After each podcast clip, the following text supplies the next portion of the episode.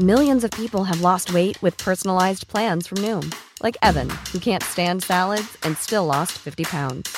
Salads, generally, for most people, are the easy button, right? For me, that wasn't an option. I never really was a salad guy. That's just not who I am. But Noom worked for me. Get your personalized plan today at Noom.com. Real Noom user compensated to provide their story. In four weeks, the typical Noom user can expect to lose one to two pounds per week. Individual results may vary.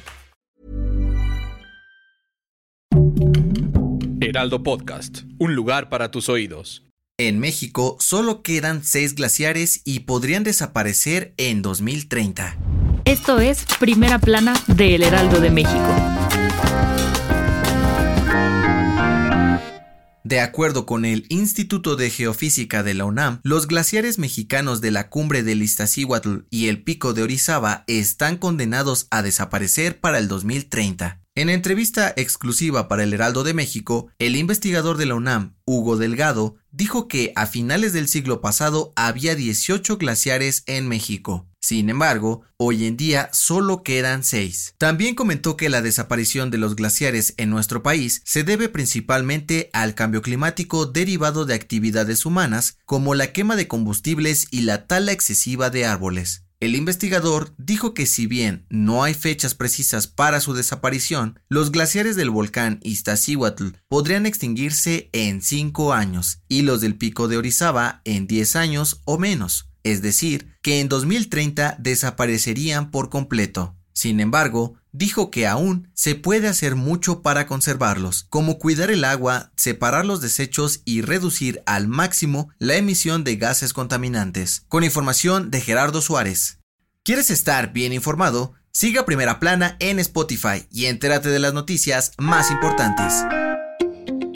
Durante la conferencia mañanera de este miércoles, el presidente Andrés Manuel López Obrador dio a conocer que el gobierno federal planea construir un segundo piso en el tren Maya, el cual iría en el tramo que va de Cancún a Tulum. AMLO comentó que han tenido muchas dificultades para obtener los derechos de construcción de ese tramo, sin embargo, están analizando la mejor opción para llegar a un acuerdo. Una de ellas es construir una vía que corra a ras de tierra junto a la carretera Cancún-Tulum, o bien un segundo piso por arriba de la misma exclusivamente para el tren. También aseguró que no se han enfrentado a ningún obstáculo para construir el tren Maya, pero algunos permisos que no les han otorgado han detenido varias partes de la obra. López Obrador dijo que el plan es terminar la construcción del tren Maya para 2023 y se comprometió a entregarlo a finales de ese año, por lo que seguirán trabajando en conjunto con la Secretaría de Defensa Nacional y las demás empresas privadas para lograrlo. Con información de Paris Salazar.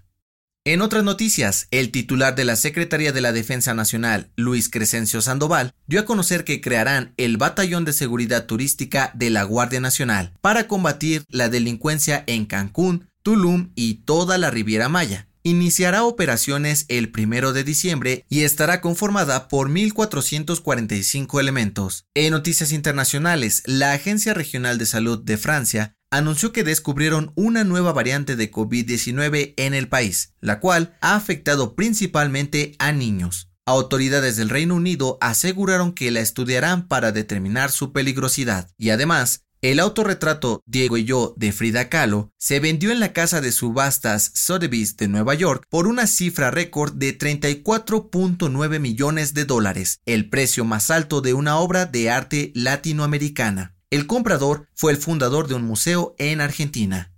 El dato que cambiará tu día.